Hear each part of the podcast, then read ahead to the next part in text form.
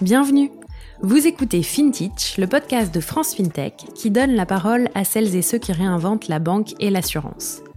Litchi, Ulu, Luco, Bankin, Lydia, Conto, vous avez sans doute déjà entendu leur nom au moins une fois, vu leur pub dans le métro et peut-être même utilisé leur service. Saviez-vous qu'on les appelle FinTech, AssureTech et RegTech, contraction de finance, assurance, régulation et technologie? C'est pour apprendre à les connaître et mieux comprendre les enjeux de leur métier que nous avons créé FinTech. Je m'appelle Anaëlle Gauthier et chaque semaine, je vous emmène à la rencontre de ces entrepreneurs et entrepreneuses qui façonnent les nouveaux services financiers. Bonne écoute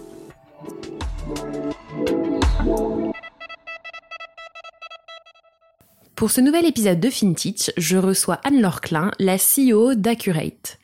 Accurate, c'est une assurtech qui a mis au point une solution SaaS de pricing pour l'assurance basée sur une intelligence artificielle transparente. Alors, beaucoup de concepts un peu complexes peut-être. On va rentrer dans le détail tout de suite avec Anne-Laure. Bonne écoute Bonjour Anne-Laure Bonjour Anaëlle Bienvenue sur FinTech Merci beaucoup, je suis ravie d'être là. Merci à toi. Euh, est-ce que je peux te laisser te présenter en premier, s'il te plaît? Avec plaisir. Alors sache euh, pour information que c'est mon premier podcast. Donc voilà, j'ai l'impression de faire un truc nouveau, je suis ravie d'être là. Euh, donc moi je suis Anne-Laure, je suis COO d'Accurate. Donc concrètement, ça veut dire que je m'occupe de plein de choses différentes, du type RH, légal, finance et aussi du marketing, donc de tout ce qui euh, aide un peu euh, à, scaler euh, l'organisation en termes de, en termes de, backbone. et ça fait maintenant, ça va faire, ça va faire deux ans que l'aventure Accurate est lancée, est lancée à pleine vitesse. Donc, donc, donc, donc, voilà, on a, on a déjà fait pas mal de choses, mais, mais ça, reste, ça reste un projet, un projet jeune. On va parler de tout ça, mais avant, euh, j'aimerais bien en savoir un peu plus sur ton parcours, parce que donc euh, Accurate, c'est de l'assurtech. Euh, Est-ce que tu peux me dire un peu ce que tu as fait avant, quel type de formation tu as, et ce qui t'a amené du coup jusqu'ici? Tout à fait. Alors moi j'ai 41 ans, euh, j'ai fait, euh, fait une école de commerce, je suis diplômée de l'ESSEC. Ensuite j'ai passé euh, 8 ans en conseil en stratégie, je me suis arrêtée au milieu pour faire un MBA euh, à l'INSEAD. après le conseil en stratégie, je suis passée en direction de la stratégie d'un grand groupe qui est Carrefour. J'étais directrice de la stratégie, j'ai travaillé aussi sur tout ce qui est transformation digitale, data, partenariats digitaux.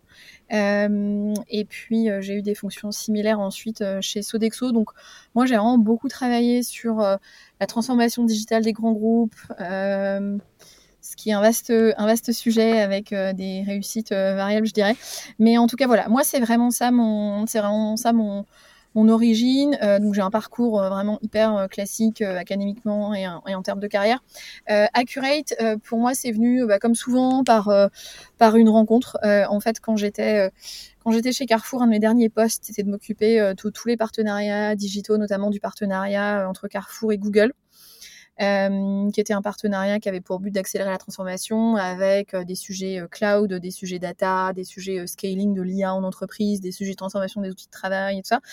Et, et au cours de ce poste, j'ai travaillé avec Brune de Linares, qui est Chief of Sales d'Accurate aujourd'hui, qui était chez Google Cloud à l'époque. Et, et, et, voilà, j'ai travaillé avec Brune, j'ai beaucoup aimé travailler avec Brune. et, et on était toutes les deux animé euh, par cette idée que la transfo digitale des grands groupes euh, c'est super, mais mais euh, mais ça, ça se heurte à, de nombreux obstacles. et et quand Brune a rejoint Accurate, pareil, par, par, parce qu'elle avait travaillé pendant dix ans avant chez IBM avec Sam, qui est notre CEO, elle m'a proposé de rejoindre aussi Accurate en tant que CEO à l'époque. Et, et, et moi, j'étais j'étais ravie de le faire parce que j'y ai vu euh, j'y ai vu un parallèle avec euh, avec euh, le, le, fait de pouvoir enfin je dirais prendre l'histoire par un autre bout par le bout de la startup par le bout de la solution qui transforme alors cette fois l'assurance mais par un aspect hyper cœur de métier qui est l'aspect du pricing. Et voilà. Et pour moi alors je dirais qu'en termes de profil de poste, on est sur un, un, poste très différent, évidemment un environnement très différent, mais, mais pour moi, ça faisait vraiment écho à, à tout ce que j'avais fait euh, pendant pendant longtemps et à beaucoup d'obstacles que je m'étais heurtée euh, côté grand groupe et j'étais vraiment hyper contente euh, de passer côté start-up avec un produit qui est qui est qui, qui, est qui est très spécifique et à l'assurance et à la tarification mais qui est vraiment hyper transformant et, et, ça pour moi ça, comptait beaucoup. Donc c'est vraiment de là de là qu'est venu Accurate. Et je pense que la deuxième chose euh, qui me tenait à cœur et qui tient à cœur de, tout le reste de l'équipe managériale, c'est vraiment cette idée de, voilà, de, construire euh, une entreprise euh, qui, en termes de, euh, culture et de et d'environnement de travail, euh, est vraiment euh, telle qu'on aurait nous-mêmes euh, rêvé de l'avoir. Euh, on a tous dans l'équipe managériale des expériences différentes en grand groupe. j'ai parlé des miennes, j'ai parlé de Google, d'IBM pour, pour d'autres cofondateurs. On a toute une partie de l'équipe qui vient d'AXA aussi, notamment Guillaume, côté produit, Jean-Marc, côté CTO.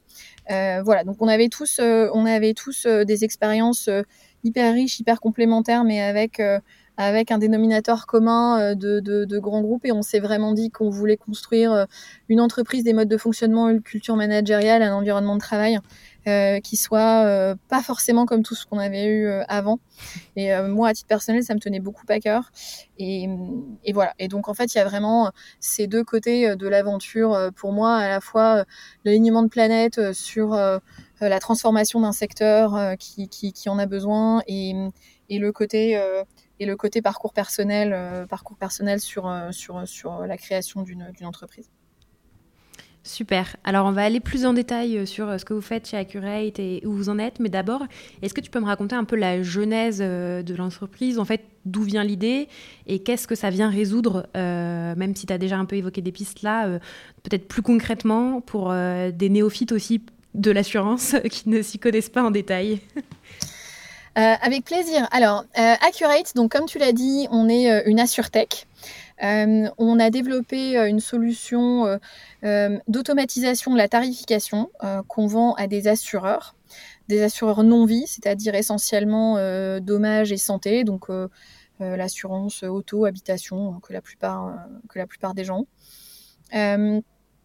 donc c'est une solution qui euh, permet euh, d'automatiser le processus de modélisation euh, des risques et des primes commerciales, qui est aujourd'hui un processus manuel, pour en fait permettre aux actuaires de gagner du temps et de prendre des, meilleures décisions plus vite sur base de modèles plus, plus précis et plus exacts.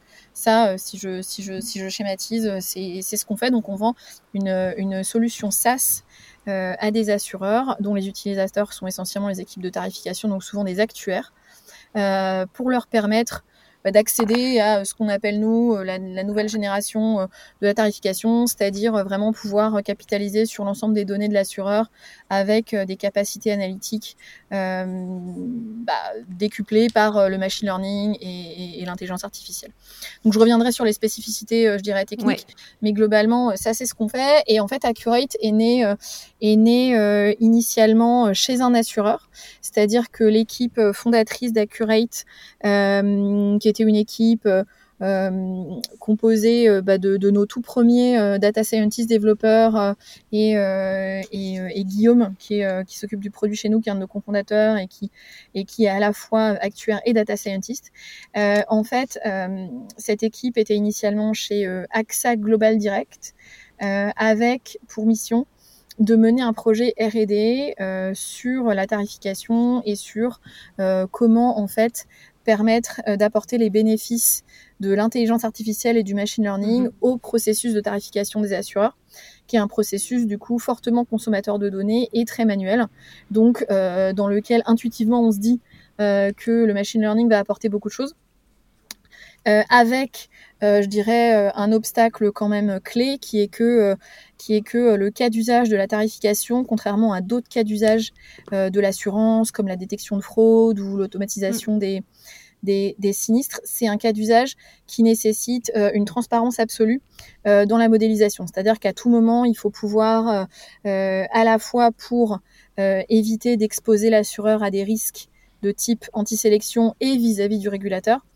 Euh, à tout moment, il faut pouvoir justifier des variables prédictives de risque qui ont été utilisées euh, et de la manière dont elles ont été utilisées. Donc, c'est pas un cas d'usage sur lequel on peut plugger, euh, je dirais, une IA traditionnelle, comme on peut le voir souvent, qui, qui, sont, qui sont par définition régulièrement par essence plutôt boîte noire, euh, c'est-à-dire que qu'on ne peut pas forcément retracer la manière dont, l'optimum a été généré. Donc, donc voilà, donc c'est mhm. un cas d'usage sur lequel euh, les, les, les, technos traditionnels d'IA pouvaient pas s'appliquer, et c'est la raison pour laquelle euh, cette équipe de R&D a spécifiquement travaillé sur comment essayer d'apporter les mêmes bénéfices avec une IA qui est une IA spécifique qu'on appelle IA transparente. Euh, qui est aujourd'hui au cœur de notre propriété intellectuelle et qu'on est en train de, de breveter, euh, et qui du coup voilà permet euh, d'automatiser euh, la génération de modèles de tarification en maintenant euh, la transparence, l'auditabilité, le contrôle, pour que les actuaires pour que les actuaires puissent vraiment garder la main dessus. Et donc et donc pour en revenir à la jeunesse d'Accurate. Cette équipe, je dirais noyau, a vraiment commencé à travailler sur ce cas d'usage. C'était un gros projet R&D qui a grossi. Euh, et puis, euh, euh, vraiment dans la jeunesse d'Accurate, euh, on, a aussi, on a aussi collaboré avec avec un laboratoire, un laboratoire de, de mhm. R&D. Mais du coup, l'idée, c'était vraiment de se dire, on va essayer de, de, de, se focaliser sur ce cas d'usage. et puis, à la faveur de la croissance de ce projet de R&D et d'un certain nombre d'organisations, de changements organisationnels chez AXA Global Direct plutôt, l'équipe a été a été incubé chez Camet, euh, startup studio donc euh, euh, focalisé notamment sur l'insurtech, euh, pour transformer ce projet en un projet de plus grande ampleur et en faire une solution de marché. Et, ça, ça date de début 2018. Mhm. Euh, l'équipe est restée euh, donc dans le startup studio de, de Camet, a grossi, euh, la maturité produit a avancé, avec des étapes R&D clés qui ont été franchies pour vraiment en faire une solution de marché. voilà, applicable, applicable de manière sécurisée et hyper, hyper efficace pour les assureurs. et puis, et puis euh, voilà, la suite de l'histoire, euh, c'est qu'on a levé euh, notre série A en février 2020 pour un montant de, de 8 millions d'euros avec Blackfin que je que, je vais pas présenter, voilà que tout le monde connaît, fonds VC dédié à la fintech et à l'insurtech et MTech Capital qui est un, un fonds plus niche, mais vraiment euh, spécialisé dans l'insurtech, euh, mhm. qui est présent aux États-Unis et, au UK. et puis, et puis, on vient de lever notre série B il y, a, il, y a, quelques semaines avec nos investisseurs historiques et, un nouvel investisseur pour, 30 millions de, de, dollars. Donc voilà, aujourd'hui, on est, on est plus d'une cinquantaine. je pense qu'on sera très vite très vite encore beaucoup plus, euh, beaucoup plus nombreux, avec évidemment une forte dominante de profil tech, euh, développeurs data scientist actuaires, euh, et, on a des bureaux à Londres, à Paris à New York. Et, on est très fiers d'avoir une équipe hyper internationale, parce qu'on a sur un peu plus de 50 personnes, on a 24 nationalités et, 17 langages parlés, c'est hyper... et voilà, ça fait partie de la culture d'Accurate et c'est un, élément qui est, très important pour nous, qu'on a voulu construire dès le début. Euh, voilà. Donc voilà pour euh, je sais pas, le parcours, euh, le parcours un peu accéléré d'Accurate, mais, mais, ravi d'approfondir, ravi d'approfondir si, si, si, si, besoin. Alors, est-ce que tu peux déjà me dire un peu quel est votre business model, comment ça fonctionne avec, avec les assureurs? Oui. alors nous, on est un, un, fournisseur de solutions SaaS, Software as a Service. Donc notre modèle, c'est un modèle économique de souscription avec des contrats pluri, pluriannuels. Euh, en fait, la manière dont ça fonctionne avec les assureurs, c'est que euh, euh, donc donc, en gros, pour, pour, leur modélisation, Accurate est, est, hébergé sur le, sur le cloud. Donc, on va leur ouvrir une instance une instance sécurisée qui leur est qui leur est dédiée évidemment. Hein. nous on touche pas on touche pas leurs données, c'est vraiment les données des assureurs et, nous on leur fournit juste la plateforme de modélisation. Donc ils vont ils vont utiliser leurs données de modélisation qui sont typiquement l'historique des sinistres ou les données de souscription. C'est typiquement les données les plus les plus utilisées. Ce sont des données en mhm. général anonymisées. Sur la base de ces données, ils vont donc construire des modèles euh, bah, de risque, par exemple pour une, police d'assurance euh, auto. Voilà, ils vont prendre différentes variables prédictives, type euh, l'âge du conducteur, depuis combien de temps il a son permis, vitesse maximale du véhicule, etc. ils vont utiliser la solution pour, construire ça. Et après, nous, on a une solution qui est assez agnostique en termes de type de données. Et de surtout volume de données. C'est-à-dire qu'on leur permet d'explorer beaucoup plus de volume de données euh, c'est l'avantage du, cloud aussi que, ce qu'ils pourraient explorer à la main. Euh, euh, et, les modèles qu'on leur qu'on fabrique avec Accurate, ce sont des modèles qui techniquement s'appellent des gammes ou des GLM.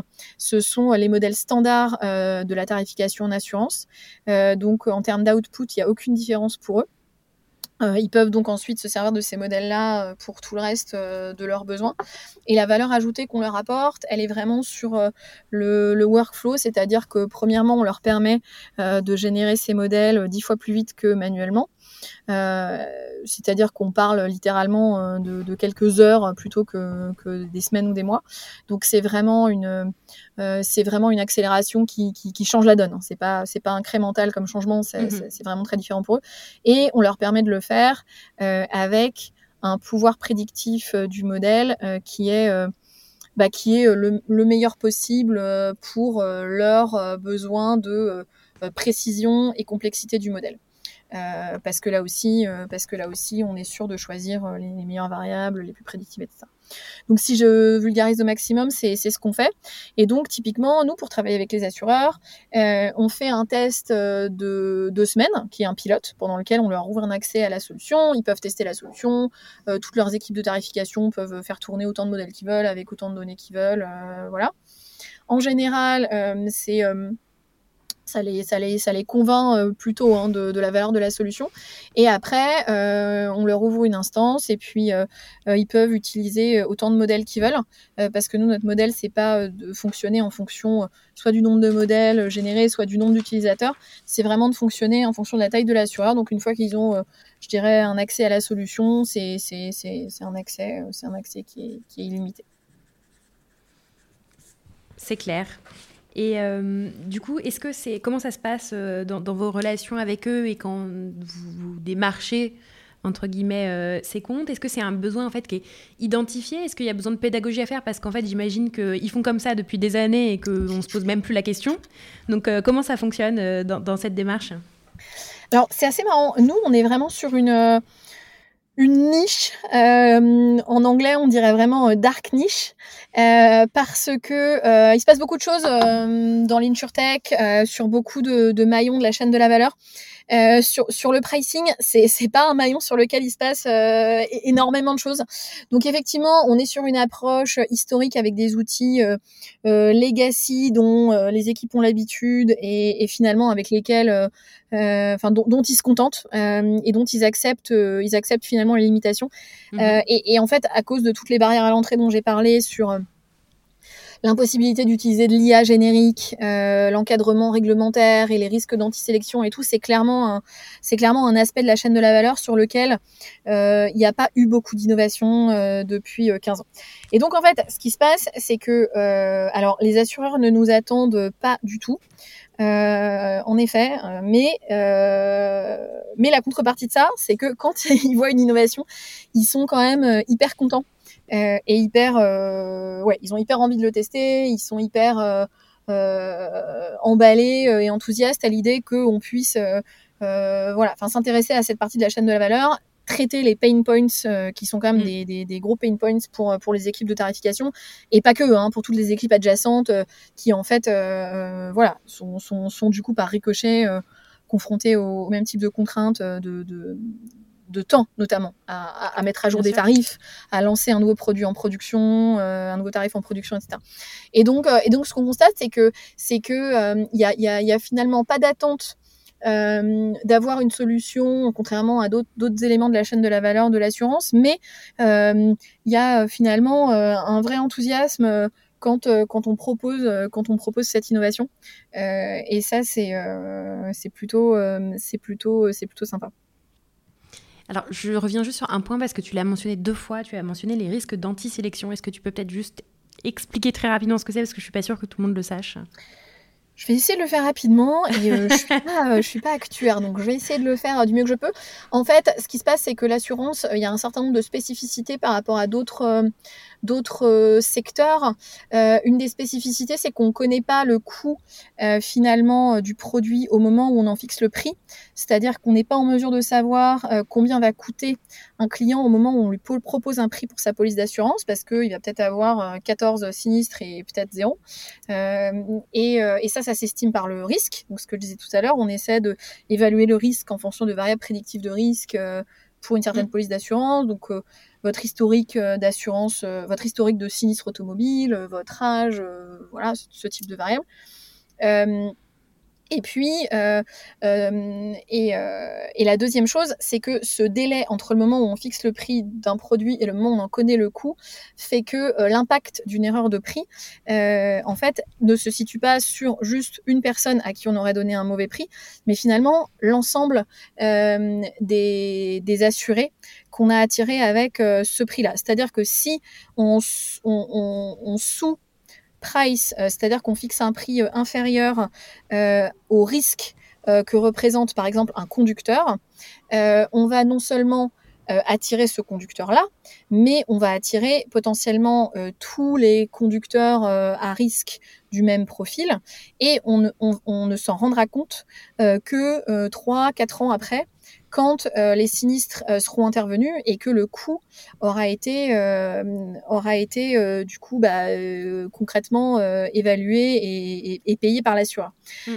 et donc ça c'est une sorte de enfin j'imagine les, les, les, les, actuaires m'en mais c'est une sorte de un peu effet boule de neige qui, qui décuple l'effet d'une erreur de pricing. Et donc c'est ça qu'on appelle anti-sélection. Euh, et, c'est un vrai euh, enjeu business du coup euh, pour les assureurs et c'est ça qui fait que la, la, modélisation du risque même si derrière il y a des, briques aussi commerciales hein, dans, la tarification d'une police d'assurance mais l'évaluation du risque elle est fondamentale dans toute la tarification c'est très clair. Et, du coup, euh, donc tu évoquais un peu là où vous en étiez aujourd'hui euh, avec Accurate. C'est quoi vos ambitions euh, pour 2021 déjà et ensuite à, plus long terme? Alors, donc 2021, on, vient de réaliser, comme je le disais tout à l'heure, une, une, levée de fonds. Donc pour nous, le premier objectif, c'est d'accélérer le développement d'Accurate, d'accélérer euh, à la fois commercialement. Euh, je disais tout à l'heure qu'on a un bureau à New York, un bureau à Londres.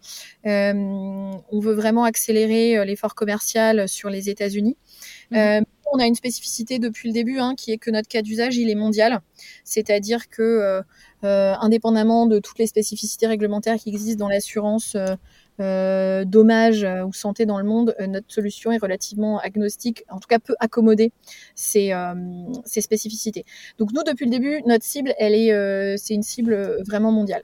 donc voilà, sans, sans trahir de, de, de, de, gros secrets, les États-Unis, c'est le premier marché de l'assurance dans le monde. Donc, donc voilà, donc en gros, on, a, on a déjà... un embryon d'équipe aux États-Unis, on veut vraiment accélérer, euh, accélérer sur ce marché. Donc, on va accélérer la construction d'une équipe à la fois commerciale et technique pour adresser le marché américain. Ça, c'est un de nos premiers euh, projets. Et le deuxième projet, c'est d'avancer dans le développement euh, du produit. Nous, on a pour ambition de développer toute une suite modulaire qui couvre mhm. l'ensemble euh, de la tarification.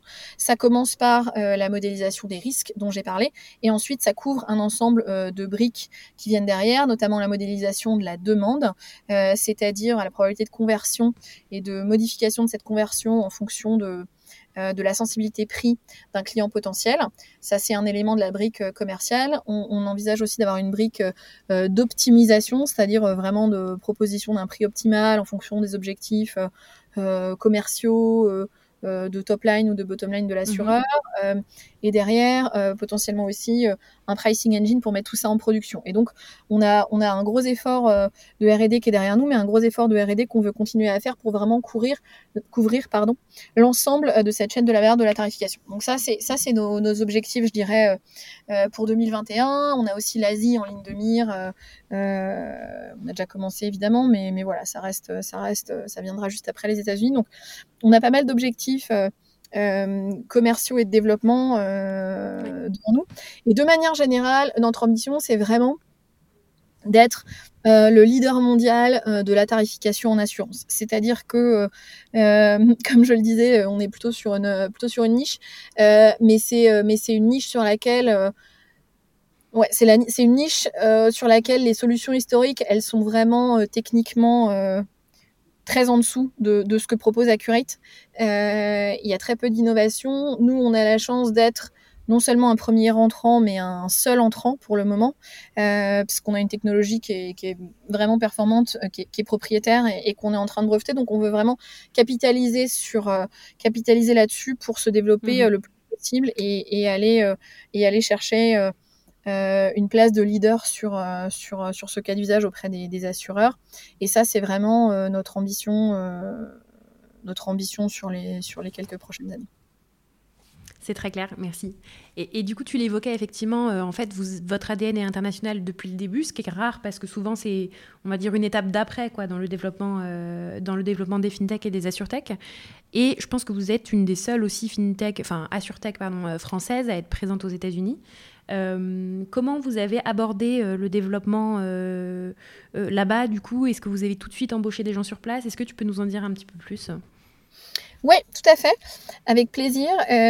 alors, c'est vrai que sur pas mal de dimensions, l'internationalisation, c'était hyper important pour nous dès le début. premièrement, je dirais commercialement parlant, c'est clair que la, taille du marché adressable pour nous a toujours été, a toujours été mondiale. Euh, ça, ça, voilà, ça c'est ça c'est très clair pour nous euh, depuis le début, à la fois dans le développement de la solution et euh, la stratégie go-to-market.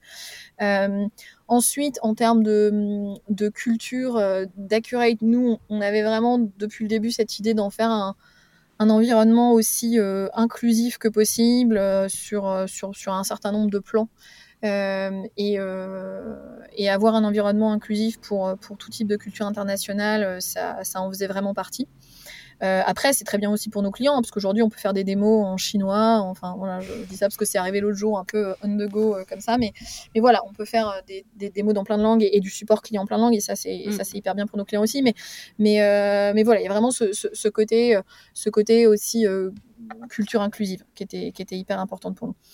Euh, et auquel on tient. Et, c'est, et ça, c'est bien de se le dire dès le début parce que euh, finalement, euh, ce dont on se rend compte sur une vie d'entreprise qui est quand même encore courte, c'est que, c'est que la culture, elle s'installe avec soi ou malgré soi. Et, et du coup, mm. plus on l'installe de manière consciente et dans une direction qui est la direction dans laquelle on veut aller à moyen long terme, plus on a de chance d'y arriver. Parce que finalement, elle s'installe sinon euh, un peu euh, sans qu'on sans qu'on sans qu'on puisse euh, vraiment comprendre comment, pourquoi. Et c'est pour ça que pour nous, c'était hyper important de prendre ça assez tôt. on a aussi une équipe fondatrice plutôt expérimentée, pour dire ça de manière politiquement correcte, ce qui du coup permet d'avoir voilà, permet d'avoir en tout cas des, des, des, idées sur ce type de sujet. pour les États-Unis, nous effectivement dès, dès le début, hein, on s'est dit que on s'est dit que ce serait un, marché, voire le plus gros marché pour nous. Euh, euh, grâce à nous, mais aussi grâce à nos, investisseurs, les VC, qui cherchent euh, forcément les, gros marchés. et donc ça, on l'a toujours eu en tête. Je dirais que le Covid a bien changé nos plans. on avait commencé, le, je dirais, le, go-to-market aux États-Unis début 2020. à l'époque, on avait en tête une, approche qui, impliquait notamment qu'un membre de l'équipe euh, fondatrice euh, YAI. Euh, et, et, voilà, et ça avait, ça avait démarré, ça avait démarré comme ça. Je, dirais que le Covid a un peu sonné le glas de, de cette approche. Donc, en tout cas temporairement, mais là c'est un temporaire qui quand même dure un peu. Donc, donc voilà. Donc on a, donc par rapport à ça, on s'est dit bon, ok, casse la tienne, on va faire autrement. et ouais, du coup, on a embauché une équipe, une équipe sur place plutôt senior. Euh, mhm. On a une, euh, une head of sales qui s'appelle euh, Boriana.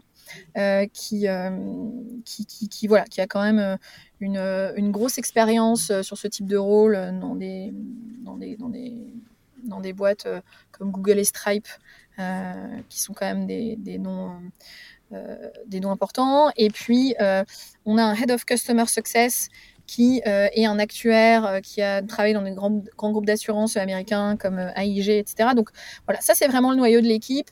Et, et, là, on est en train évidemment de, de recruter d'autres profils, mais en gros, enfin voilà, on s'est dit bon, cette, cette idée assez classique dans le monde des startups, de partir sur un membre de l'équipe fondatrice. Euh, il va falloir un peu pivoter. Donc, donc, ouais, donc on a assez vite décidé de recruter une équipe sur place et, de faire au mieux et de faire au mieux pour la gérer. Alors du coup, ce qu'on essaie de faire, évidemment, pour des questions de culture d'entreprise, euh, Boriana, dont je parlais, elle a passé quatre mois chez nous, euh, à la fois pour bien comprendre le produit, la solution, connaître les équipes tech euh, qui sont derrière, s'imprégner de la culture, euh, de la culture d'Accurate. Donc, euh, donc, voilà. Donc, du coup, on s'est un peu on s'est un peu réorienté sur, sur ce type d'approche parce que voilà parce que voilà et, puis pour le moment ça se passe bien donc on, va voir quelle est la prochaine étape mais, jusqu'ici ça va. Ok, top. Du coup, j'ai des questions sur l'équipe et sur un peu le, le, recrutement et le management. là, tu me parles beaucoup de profils en fait qui viennent du monde euh, de l'assurance, beaucoup, puisque tu me dis que beaucoup euh, sont actuaires. Est-ce que vous mélangez un peu les profils qui viennent aussi euh, d'un monde plus start-up pour faire, on va dire, l'alliance entre vos profils aussi à vous de grands groupes et, on va dire, le, nouveau monde de start-up dans lequel vous êtes? Comment vous fonctionnez? Je pense qu'on est un mix assez équilibré des deux. je dirais qu'in fine, on a quand même un nombre, un nombre limité de profils qui viennent, qui viennent un peu euh, du monde traditionnel. Euh, c'est des profils qui sont très importants pour nous parce que très structurants, parce que euh, en mesure de se mettre vraiment à la place de l'utilisateur de la solution, à la fois en termes de R&D ou de customer success. Donc c'est des profils qui sont très structurants pour nous. après, c'est vrai que quantitativement, c'est des profils qui sont plutôt minoritaires. Nous, aujourd'hui, la plupart de nos profils, c'est vraiment data scientist, développeurs UX, UI, produits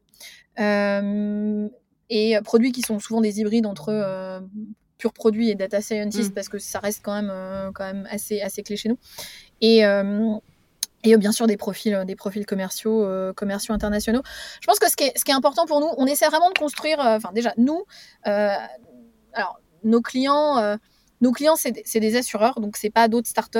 Euh, c'est pas des, c'est voilà, c'est pas euh, c'est pas le monde de la startup. Nos clients, donc donc vis-à-vis de nos clients, on se doit quand même de, enfin on se doit vraiment d'avoir une approche ben, hyper rassurante, hyper pro, hyper sécurisante et, et, avec des standards, euh, avec des standards de grands groupes. On s'inscrit vraiment dans la durée.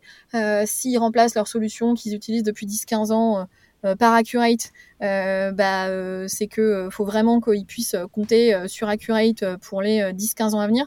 Donc, donc, donc, c'est important pour nous de, s'inscrire dans la durée, dans une approche qui propose une innovation, mais de manière sécurisée, de manière structurée et, de et, je dirais de manière à, à pas déstabiliser les équipes, les workflows, etc.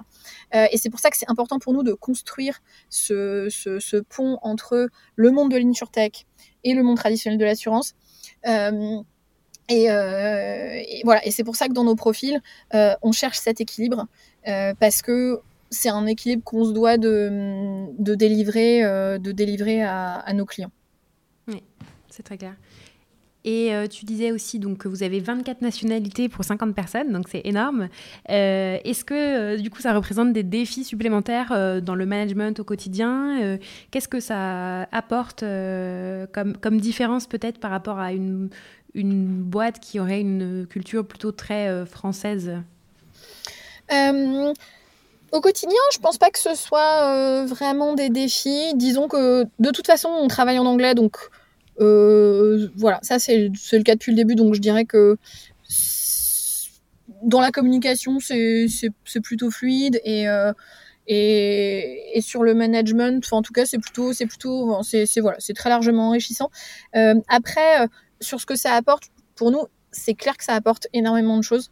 et, et c'est des choses qui sont difficiles à, à expliciter, mais juste le fait d'avoir des gens qui vont pas avoir le même regard euh, sur une situation, vont pas c'est euh, et c'est lié à plein de facteurs. Hein, c'est pas forcément euh, que la différence de, nationalité évidemment, mais en tout cas cette notion de diversité dans, dans l'équipe fait que on va pas avoir le même regard sur les choses au même moment. On va pas voir les risques au même endroit.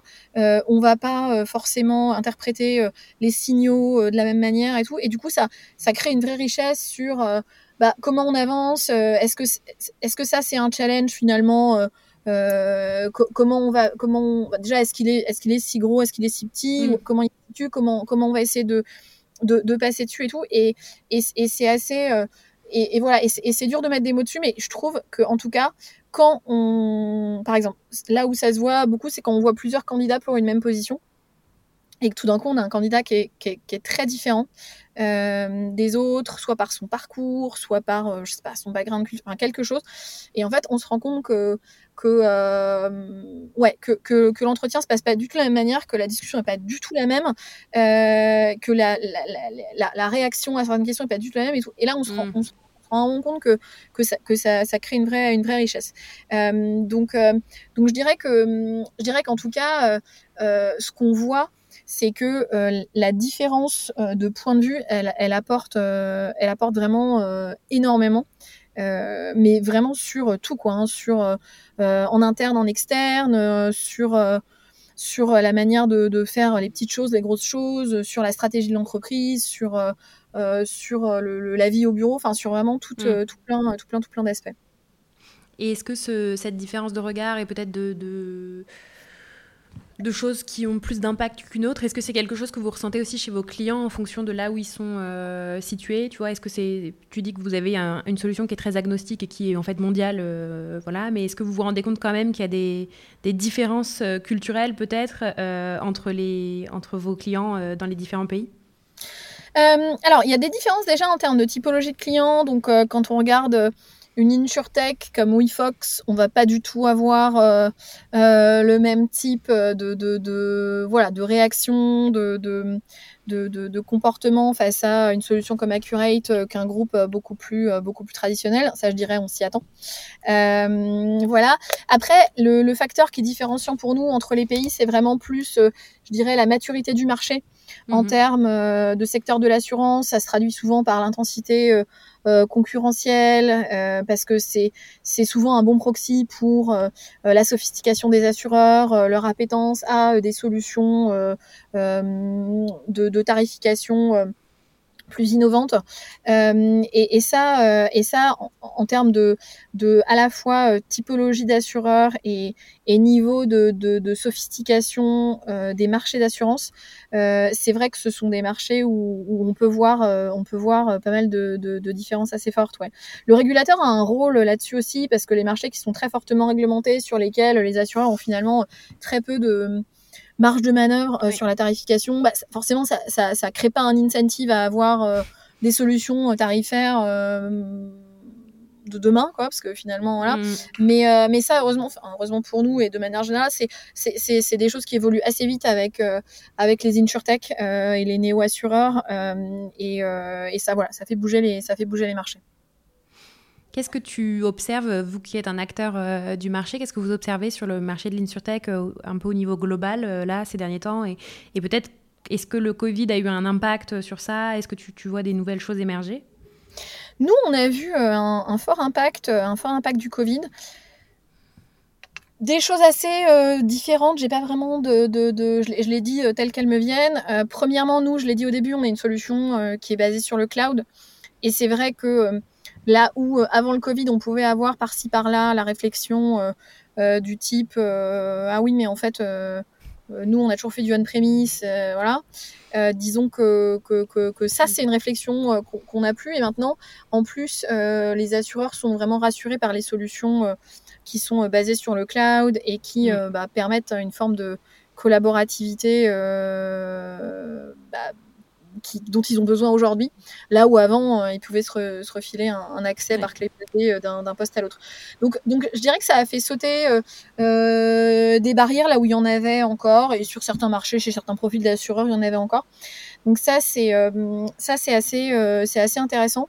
et de manière générale, nous, ce qu'on voit, c'est que ça a quand même aussi créé un choc. alors sur plein de, plein de dimensions sur lesquelles je ne vais pas forcément euh, m'étaler, mais en tout cas, cette, cette, ce changement de comportement des consommateurs, euh, que ce soit vis-à-vis de leur voiture, de leur habitation, de la sédentarité, de, etc., en fait, ça a beaucoup d'impact euh, sur les profils et le risque pour les compagnies d'assurance. Mmh. alors du type, voilà, les, les, les, sinistres auto, ils ont euh, ils ont baissé en fréquence, mais ils ont augmenté en sévérité. Enfin, ce type de, ce type de, de, de, de, de changements qui sont vraiment liés à ben, l'impact colossal euh, du Covid sur les, sur les comportements. Mm.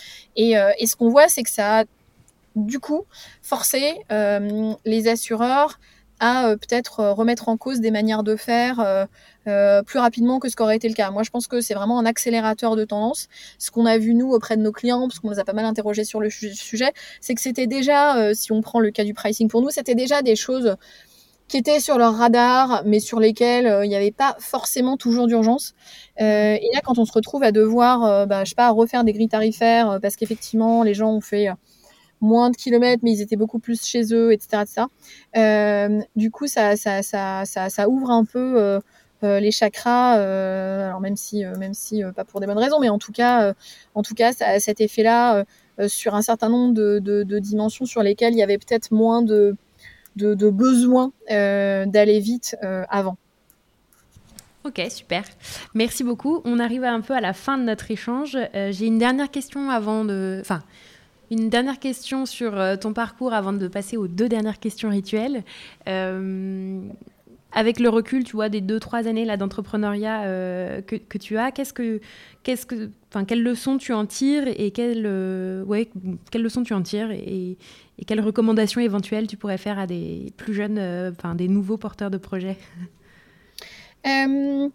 Je me sens pas du tout entitled à faire des recommandations. Euh, non, les leçons que j'en tire, c'est que, euh, c'est que finalement, euh, il y a beaucoup, enfin, il y a très peu de choses qui sont des vraies barrières. Et, et, voilà, et qu'on parle de sujets, je dirais, de, de, de, financement, de recrutement, de, de go-to-market en fait, euh, c'est voilà, il y a, toujours un moyen, une solution, quelque chose euh, qu'on peut faire pour aller plus loin, pour pousser, pour y arriver, pour réussir.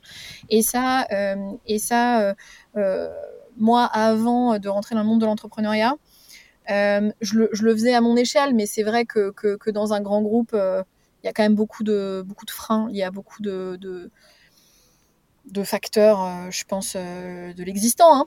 Mais, voilà, et, en fait, on se rend compte quand on, prend les rênes euh, et qu'on tient les rênes, que, alors évidemment, on parle pas de la même échelle, je veux dire, on est, on est une cinquantaine aujourd'hui, donc je vais pas, je vais pas, voilà, je vais pas donner des leçons à ce sujet-là, mais en tout cas, on se rend compte quand même que que, euh, que voilà, que, que, que, que, si on veut prendre les rênes, si on veut, euh, si on veut euh, surmonter un, obstacle, trouver une solution à un problème, je sais pas, une people d'entreprise, de, de, de, culture, de mise en place, de, vitesse et tout, on, on, peut y arriver.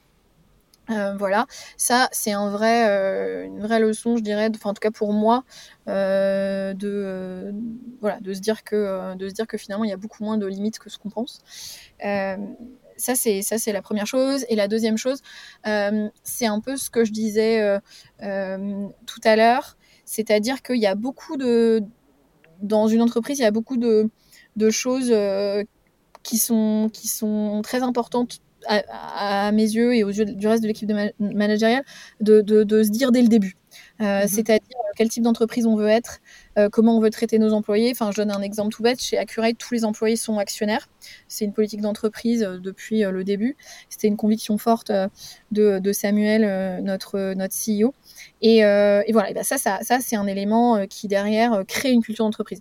Et, et, voilà, et je pense que ça, c'est des choses auxquelles on pense jamais assez tôt, parce qu'en fait, c'est toujours beaucoup plus dur de changer de l'existant et l'existant il s'installe mm. très, très vite et, euh, et, ça pour moi c'est pareil on, se rend compte, c'est incroyable à quelle vitesse le côté culturel s'installe. Et, du coup, c'est vraiment important pour les choses qui sont qui, nous tiennent à cœur quand, on crée une entreprise ou qu'on la fait grandir. C'est vraiment important de le faire dès le début. moi, je trouve que c'est vraiment les deux choses les plus importantes pour moi. Et après, une des choses, je trouve, les plus surprenantes, c'est que la plupart du temps, euh, les gens sont plus impliqués que, que ce qu'on pourrait le croire.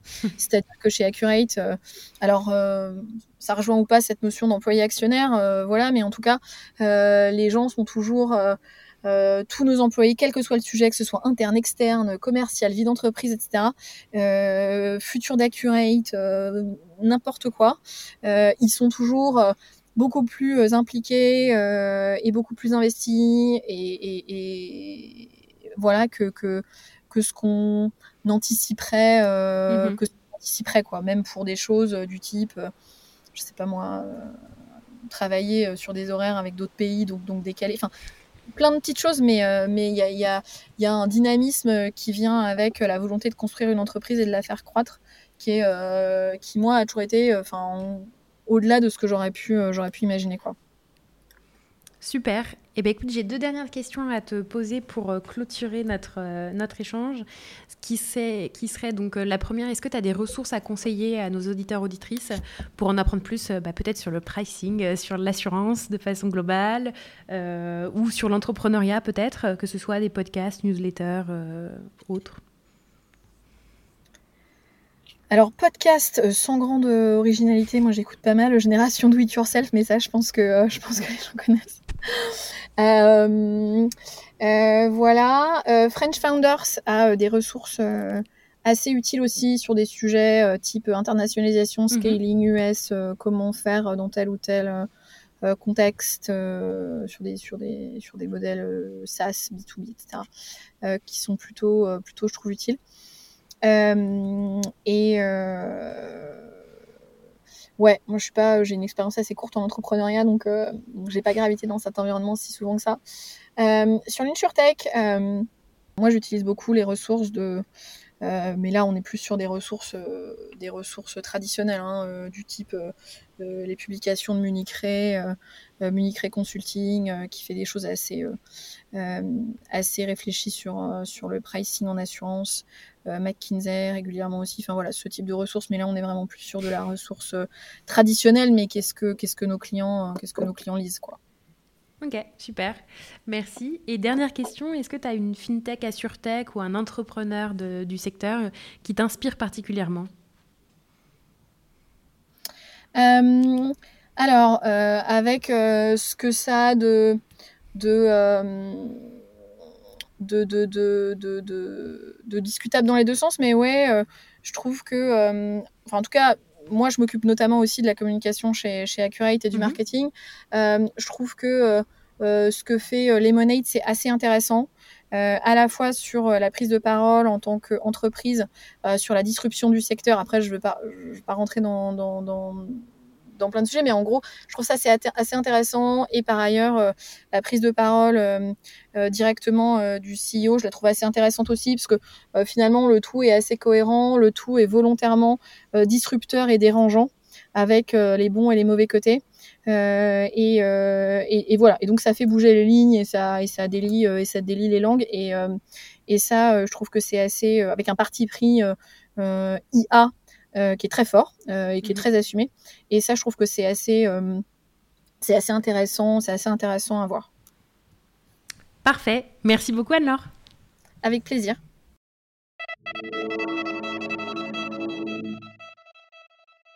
Vous êtes arrivé au bout de l'épisode de FinTech de cette semaine. Bravo. Merci de vos écoutes. Si le podcast vous a plu, n'hésitez pas à nous le dire sur les réseaux sociaux, à noter sur Apple Podcast par exemple, et à le partager à deux ou trois personnes de votre entourage pour le faire connaître. Merci beaucoup et à la semaine prochaine.